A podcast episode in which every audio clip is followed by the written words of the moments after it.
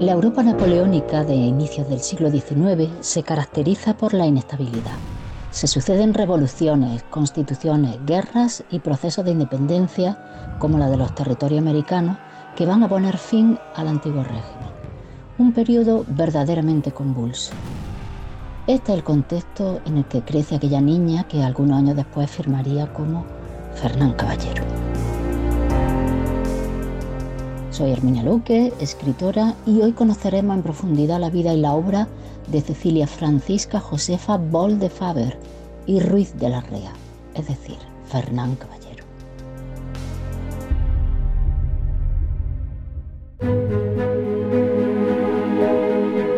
¿Qué sentirías si no pudieses firmar tu obra? Si ese libro, ese poema o esa investigación que ha sido el fruto de tu esfuerzo, de tu talento, llevara otro nombre. ¿Y cómo te sentirías si te vieras obligada a tomar esa decisión? Una que en algún momento de tu vida te hará preguntarte, ¿por qué firme con nombre de hombre?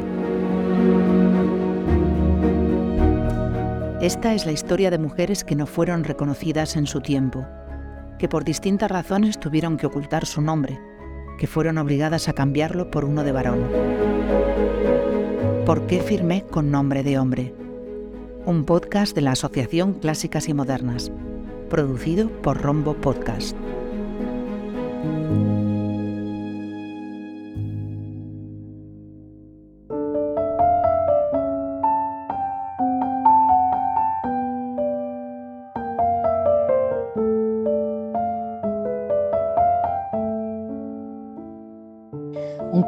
Volver a encontrarnos con la excusa de Fernán Caballero, Marieta.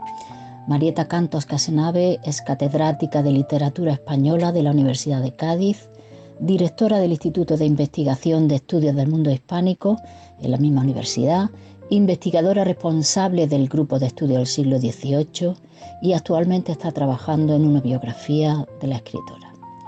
En primer lugar, Marieta, como biógrafa de Fernán Caballero, mm, te pediría un acercamiento a su figura. ¿Quién fue Fernán Caballero? ¿En qué contexto histórico se movió? Bueno, pues eh, como habéis dicho, eh, Fernán Caballero para muchos hombres y mujeres de hoy es una gran desconocida. Y para el siglo XIX, que la vio triunfar en Europa y las Américas, fue un afamado autor de novelas.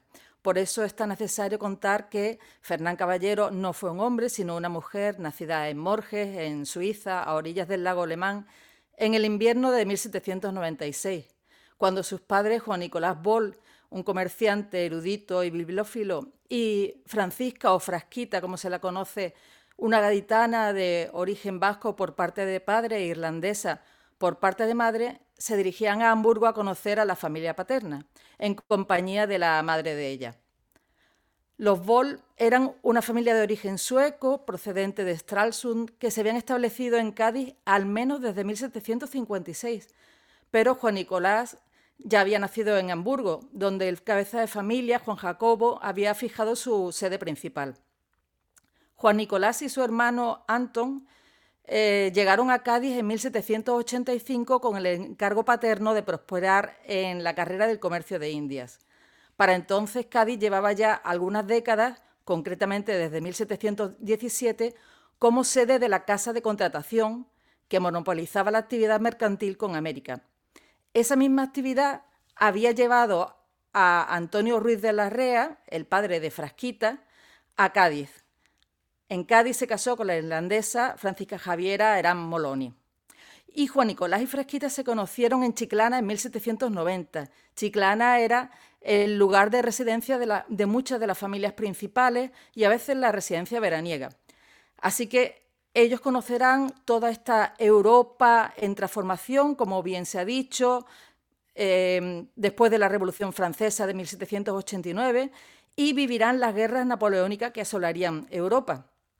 Precisamente estas guerras fueron clave en la evolución ideológica del matrimonio, que se iría posicionando en contra del emperador francés. En 1805 ellos viajan a Hamburgo por segunda vez, en esta ocasión acompañados solo de Cecilia, que es la hija mayor, y Juan Jacobo, el único hijo varón, mientras las otras dos hermanas, Aurora y Ángela, se quedan en Chiclana con la abuela materna, con la abuela Francisca Javiera. Por distintas circunstancias, entre ellas desavenencias con su marido, Frasquita regresará sola a Chiclana y allí experimentaría el asedio de las tropas napoleónicas, viéndose obligada a hospedar en su casa al general Vilat. Más tarde, en el verano de 1811, sería este militar el que le facilitaría el salvoconducto para pasar a Cádiz. En este momento, en Cádiz estaban reunidas las Cortes que preparaban la redacción de la Constitución de 1812 de marcado sesgo liberal. Frasquita mantuvo una tertulia conservadora, defensora de la fidelidad al gobierno absolutista de Fernando VII y a la Iglesia, frente a otra tertulia más liberal de su amiga Margarita López de Morla. Poco después, Frasquita con su madre y sus hijas marcharían a Londres y desde allí, tras la inesperada muerte de la madre, viajará Frasquita sola con sus hijas hasta Alemania para reunirse con el resto de su familia. Las guerras habían retrasado un reencuentro que provocaría que Cecilia creciera sin su madre en los años claves de su desarrollo, desde los 10 a los 16 años. Así que todas estas circunstancias políticas familiares eh, en Europa y en España incidieron notablemente en la educación y el desarrollo de esta niña que sería después Fernán Caballero. Marieta, y al realizar tu investigación, ¿qué te ha sorprendido más de Fernán Caballero? Eh, ¿De sus momentos vitales o de su obra? Eh, ¿Cuál ha sido la sorpresa de tu trabajo como investigadora? La cantidad de tópicos que se mantienen en torno a la figura y a la obra de Cecilia Boldefaber, de Fernán Caballero, creo que es inmensa y, eso es quizás una de las cosas que más llama la atención, porque es verdad que la suya fue una vida de novela y de hecho una de, estas obras, Clemencia, se puede leer como una obra en clave autobiográfica, pero la realidad supera con mucho la ficción. Cecilia se casó y enviudó en tres ocasiones. Su último marido, Antonio Arrón, era 18 años más joven que ella, había nacido en 1814 y se suicidó en Londres en 1859 al conocer su quiebra económica, posiblemente por la traición de un socio que él tenía en Sydney, donde Arrón era, era cónsul. Eh, sin embargo, eh, lo que nos queda de, Cecilia y de Fernán Caballero es esa imagen de mujer viuda, triste, una caritativa beata con novelas adoctrinadoras y mm, podemos decir y afirmar sin duda que Cecilia Fernán Caballero fue mucho más que eso. No se lo defendió a la monarquía y a la religión, también defendió la causa de los animales, Escribió contra la matanza de los perros callejeros, contra las corridas de toros, contra el maltrato de los burros y otros animales, pero sobre todo fue una mujer valiente que luchó para que sus derechos literarios fueran respetados, aunque tuviera que elegir un seudónimo masculino. Y creyó desde luego en su obra, en su obra con mayúscula. Desde la muerte de su tercer marido, solo se dedicó a cuidar la edición de sus obras completas que eh, años atrás había empezado a publicar el editor Mellado. Así que yo creo que el legado que nos queda de ella es ingente y hay que seguir eh, indagando en su vida y en su obra para redescubrirla. Marieta, ¿por qué crees que adoptó un seudónimo masculino? Eh, yo he hablado en un cuaderno didáctico que publiqué sobre la escritora llamado Fernán Caballero y su doble, em, porque verdaderamente parece desdoblarse en dos personajes. Por un lado, la mujer, Cecilia, por otro, el escritor, escritora. No sabemos qué hablar eh, si Fernán era ahí un hombre o, se avergonzaba de su condición como escritora. ¿Por qué adopta un nombre masculino? Bueno, ella ya lo escribió en 1835 en un borrador de una carta que estaba dirigida a los editores de la revista romántica El Artista. Su madre había enviado a esa publicación su relato Una madre o la batalla de, Trafalgar, que apareció bajo la cifra C.B. es decir, las iniciales de Cecilia Boll. Y ella conocía el desprecio, y así lo dice, del sexo fuerte por el talento de las mujeres, así que se aseguró de que nunca expondría su nombre al escarnio de la opinión masculina. Sin embargo, eso no, esa elección no evitó eh, que su nombre y su obra estuvieran en boca de la opinión pública. De hecho, durante mucho tiempo, tanto los periódicos como los editores se quejaban de que ella era una mujer complicada, una escritora que continuamente estaba eh, excusándose o pidiendo que se eh, reconociese su obra y se, le, se la respetase. Marieta, ¿cuál es el secreto mejor guardado de la vida de Fernán Caballero? Creo que el secreto mejor guardado de Fernán Caballero fue el dinero que ganó con su trabajo. Eh, en algunos casos Mm, da detalles en sus cartas, pero los detalles, como ya han señalado varios investigadores, son contradictorios. Y creo que hasta que no se estudie bien el testamento y su última voluntad, eh, no podremos averiguar a ciencia cierta, o al menos con alguna seguridad, mayor mm, fiabilidad, eh, cuáles fueron sus ingresos. Eh, unos ingresos que al principio fueron pocos, eh, y que utilizó para labores caritativas, para ayudar a familias, gente que, conocía, que sabía que tenía necesidades, pero que en los últimos años eh, seguramente fueron aumentando y ella los fue eh, guardando, atesorando para poderlo dejar después a sus sobrinos, sobre todo a los que tenía en Alemania, eh, los hijos de su hermano que había, que había muerto y tenían algunas dificultades económicas, y también a los de su hermana Aurora en, en España. Y el peor guardado, el secreto peor guardado de Fernán Caballero, ¿cuál crees que es? Pues yo creo que estaba muy claro, el de su anonimia. Eh, desde que en 1840 se publicó en Alemania la novela corta Sola, se hizo acompañada de una nota en la que se explicaba que la autora era la hija de Juan Nicolás Boll.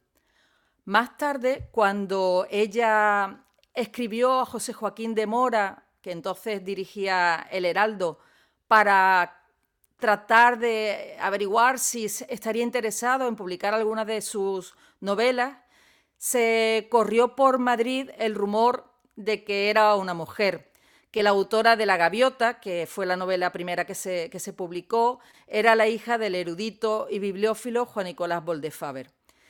Y esta noticia, a través de un amigo de José Joaquín de Mora, llegó al puerto de Santa María, donde ella residía entonces, y también a Cádiz. Aunque es cierto que hasta un punto logró que esto no llegara a Sanlúcar o a Sevilla. Ella intentó que el incógnito se, mantuviera durante algunos años, pero pronto en Francia, en Reino Unido, en Alemania, se descubrió que Fernán Caballero era Cecilia Boll. Y desde entonces la prensa de México, de Argentina, de Filipinas, de otros lugares de, de América, extendieron esta información que ella trataba de mentir una y otra vez, pero sin conseguirlo. De hecho, Muchas escritoras venían a, Sevilla, también algunos escritores, con la idea de conocer a Fernán Caballero, aunque ella era bastante reticente a la hora de eh, conceder entrevistas. Aún así, es curioso que en 1860 el gobierno belga pensara en concederle la Cruz de Leopoldo a Fernán Caballero, una medalla eh, que se concedía al mérito, a la extrema valentía en combate o por servicios meritorios a la nación belga. Fernán Caballero, cuando lo supo, eh, se enfadó con el general Van Halen porque eh, dijo que Fernán Caballero era Cecilia Boll. Dice, en vez de decir que no conocía a ese señor, dice Fernán Caballero en sus cartas. ¿Y qué opinas sobre la principal aportación a la literatura de Fernán Caballero? A día de hoy lo que se está valorando más es el redescubrimiento que ella hace de España y de Andalucía como una tierra no tan exótica y tan atrasada como la habían concebido los románticos europeos. Es verdad que ella lo hace desde su perspectiva de mujer católica, pero ya eso significa mm, una gran aportación. Ella busca su lugar eh, dentro de la opinión pública, dentro del campo literario, para exponer cuál es, según ella, el verdadero imaginario, la verdadera realidad de España y de Andalucía. Y además lo hace desde una mirada objetiva, o al menos esa es su pretensión, casi realista, por decirlo así, aunque es verdad que no está eh, exenta de cierta idealización, sobre todo del pueblo andaluz, al que pinta como más católico y más eh, resignado con su, con su destino. En su opinión, el catolicismo había desterrado cualquier resabio de barbarie oriental y había refinado a un pueblo que fundaba en la religión y en el respeto a sus mayores la singularidad de su carácter respecto de una Europa moderna que había asimilado el descreimiento, el ateísmo, el anarquismo y la revolución como lo que ella consideraba una amenazadora seña de identidad de esa modernidad que ella repudiaba. Y además en su pintura hay mucho de eh, experimentación, de búsqueda de la novedad. Eh, es singularmente atractiva por eh, aproximarse a la realidad como si fuera un daguerrotipo, es decir, como si fuera una especie de cámara fotográfica eh, con la que ella trataba de captar una realidad más auténtica, aunque no exenta de cierta idealización, porque el daguerrotipo, esa, esa cámara fotográfica, eh, no tenía en aquella época la técnica que puede tener hoy la fotografía. Y en ese sentido ella se permitía pintar eh, de forma más ideal los detalles que el daguerrotipo supuestamente captaba. Marieta, ¿está Fernán Caballero en el canon literario español o salió de él hace tiempo y no ha vuelto? Es decir, ¿son sustanciales sus aportaciones para dejarla como primera figura en la literatura española o definitivamente es una, es una figura secundaria? Pues yo creo que sí. Eh, Creo que en algunas universidades se la sigue leyendo como representación del realismo literario andaluz, pero creo que es necesario reivindicarla como pionera de la novela, también de la labor folclorista y de la valoración del léxico andaluz. Novelas suyas como Clemencia tienen un anexo al final con el significado de algunas palabras andaluzas, o La familia de Alvareda lleva un pequeño glosario. Pero además hay que tener en cuenta que Fernán Caballero escribió sin referentes femeninos. No hay realmente novelas escritas por mujeres antes de que ellas las escriban. Eh, existen algunas del siglo XVIII, pero hoy las leemos y no nos llegan con la misma actualidad, con la misma modernidad con la que nos llegan muchas de las novelas de, Fernán Caballero. Ella eh, ensayó eh, la novela epistolar, que es verdad que se ve cultivado en España en el siglo XVIII, pero sin mucha fortuna. Eh, y también eh, el retrato de España, esa pintura de la España más cercana a sus lectores inmediatos, creo que es de mucho interés. Permite un acercamiento a la historia más reciente del siglo XIX eh, y al mismo tiempo, a pesar de que, de que ella eligió un seudónimo masculino, creo que la defensa de su valía como escritora eh, es de una enorme modernidad y sigue eh, siendo un legado muy importante para las escritoras y las lectoras y para el público en general. ¿Y cómo se ha actualizado entonces esa figura de Fernán Caballero? Em, ¿Qué le puede decir al lector contemporáneo? Ya que sabemos que no era solamente esa señora esa señora antañona, ultracatólica, de tocas negras, ¿qué puede decirle a quien se acerque ahora a sus libros o a, tu biografía? Bueno, pues yo creo que el, año mm, pasado, el 2022, eh, fue una, enorme oportunidad eh, porque el Centro Andaluz de las Letras declaró a Fernando Caballero como autor del año. Y esto sirvió para que a través de una exposición, de un catálogo, de una antología y de aquel cuaderno didáctico en el que eh, tú trabajaste se pudiera actualizar su legado. Hoy sabemos que sin Fernán Caballero no eh, existiría, o al menos existiría un Alarcón, un Pereda o un Varera muy diferente. Y por otra parte, pues como explicaba antes, su defensa de la autoría femenina, sigue siendo muy necesaria y muy actual. ¿Cómo ha cambiado entonces el panorama para la escritura de las mujeres desde ese siglo XIX? El siglo que hace surgir, que permite que surja Fernán, pero no permite, o, no, no podemos saberlo, eh, si hubiera adoptado nombre femenino, que tenga éxito la escritora Cecilia. Bueno, yo diría que el panorama de la escritura ha cambiado, ciertamente lo es, mm, pero tampoco ha cambiado tanto.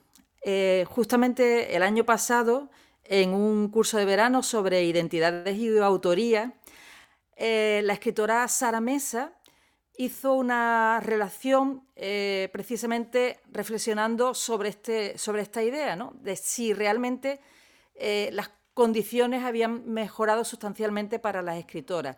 Y ella hizo un repaso por las editoriales que publican a mujeres desde hace una década y aunque constató que es verdad que se publica cada vez a más mujeres eh, y que más editoriales se incorporan a esa, a esa práctica, sin embargo, la cifra de mujeres que publican en la actualidad sigue siendo bastante exigua. Y por el contrario, pues existe una cierta percepción dentro fundamentalmente de la opinión pública que considera que hay muchas mujeres publicando y que además se tiene eh, pues ciertos privilegios por el hecho de eh, ser autora. De ahí que podemos llegar, por ejemplo, en la actualidad, a un fenómeno como el de Carmen Mola, ¿no? Esa, triple autoría que en realidad pues es eh, una autoría masculina que mm, precisamente se funda en lo contrario de la práctica de Cecilia Boll con el seudónimo masculino de Fernán Caballero. Si pudieras hacerlo, Marieta, mm, ¿qué le preguntarías a Fernán Caballero? Bueno, pues hay muchísimos detalles sobre los que a mí me, encantaría eh, preguntarle a Fernán Caballero, a Cecilia Boll, porque en realidad eh, tenemos pocas noticias. ¿no? A mí hay un tema mm, sobre el que ahora estoy eh, investigando también, que es la relación con su madre. Eh, ella estuvo, ya lo hemos dicho, de los 10 a los 16 años educada por su padre, separada de su madre, y yo creo que hay ahí eh, una relación muy compleja entre, por una parte, eh, esa madre a la que ella adora porque, porque, bueno, es su madre y porque además la ayudó durante mucho tiempo a que a darle la valentía necesaria para seguir escribiendo, para escribir en español eh, y no tanto en francés, que era el idioma de la cultura en la que ella se había educado. Pero por otra parte también es esa madre que eh, la abandona en 1806 para volver a Chiclana con, la abuela eh, materna, o sea, con, doña Francisca Javiera y con las dos hijas, Aurora y Ángela, y, mm, y, que está en la distancia, ¿no? Y con la que ella además siente que no comparte el mismo carácter, ni siquiera el mismo sentido del humor. Ella se queja de que su madre utilice muchas veces una ironía eh, que ella no acaba muchas veces... Creo que ella tenía más el, sentido de humor mm, germánico del, padre, ¿no? Entonces, ese es una, un tema sobre el que me encantaría poder eh, haber hablado con ella. También le preguntaría por el amor que tuvo eh, con, un, con un inglés, con Lord Cuthbert, del que sabemos muy poco, se ha llegado a decir que en realidad fue un personaje de ficción, que las cartas que nos quedan dirigidas a él en realidad eran un borrador para escribir eh, al personaje, a uno de los personajes de su novela Clemencia, pero yo estoy bastante convencida de que no, de que fue un amor real que tuvo lugar después de la muerte de su segundo esposo, del marqués de Arco Hermoso. Me gustaría también preguntarle por, su vida con el marqués, porque ella lo, lo idealiza de una manera eh, enorme. Es verdad que seguramente fueron los años más, felices de su vida, porque ella vivió fundamentalmente en Sevilla, donde era conocida como la marquesa de Arco Hermoso, donde tenía una tertulia que visitaban jóvenes escritores como García Tassara o mm, eh, viajeros como Washington Irving. Eh, pero mm, eh, también en esos años vive otros momentos en las fincas que tienen en el entorno de, dos hermanas, donde ella eh, tiene la posibilidad de conocer a la gente del campo que le cuentan leyendas, anécdotas, canciones, poesías populares y que ella va a ir recogiendo y que le van a servir de cañamazo para eh, publicar luego su colección de, poesías y de cuentos populares eh, o para eh, amenizar, introducir rasgos folclóricos ¿no? Mm, típicos de Andalucía en sus novelas La Gaviota o La familia de Alvareda. le preguntaría también por, por la relación con otros escritores contemporáneos como Harzenbusch, que le ayudó en sus inicios, o Valera, eh, con el que mm, parece que nunca congenió, por sus relaciones que fueron también muy difíciles con sus editores, con Abelardo de Carlos, que fue uno de los primeros, con Cristóbal González, eh, del que apenas tenemos, noticias y que desapareció prácticamente de Madrid, con el más conocido de ellos, Francisco de Paula Mellado, eh, con el que mantuvo relaciones muy tensas. Y por último, pues le preguntaría eh, por su afición al tabaco, eh, que hace que muchos la imaginen eh, fumando puros o cigarros, cuando no. Ella en aquella época lo que estaba de moda era snifar rapé y eso es lo que ella hacía. Y mm, de ella misma se burla de su afición al tabaco que hace que tenga ya unas narices, dice ella, pues más que grandes. Y un último detalle sería quizá su decisión de ingresar por dos veces en un convento.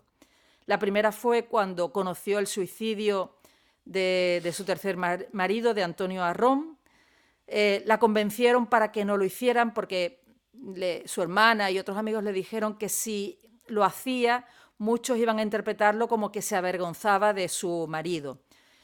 Y la segunda vez fue en torno a 1866-67. Ella solamente dice que fueron muchas las razones que la condujeron a tomar esa decisión y eso es una cuestión sobre la que estoy indagando, sobre la que sigo tratando de averiguar, pero no nos queda muy claro.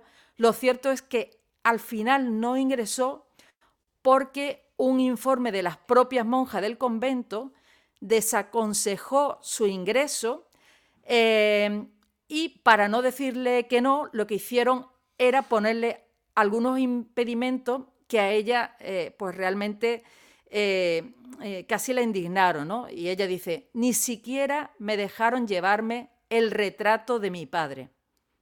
Y ahí pues queda también una muestra de, ese, de esa estrecha conexión que tantos años después ella mantenía con su padre. Pero también hay que decir que ella siguió conservando entre sus últimas pertenencias un devocionario de su madre que tenía unas palabras dedicadas a ella.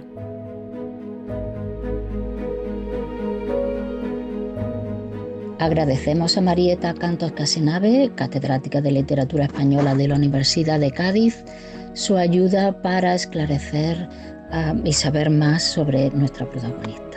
Soy Herminia Luque, escritora, y esto fue Porque firmé con nombre de hombre, un podcast de clásicas y modernas, Asociación para la Igualdad de Mujeres y Hombres en la Cultura, una producción de Rombo Podcast.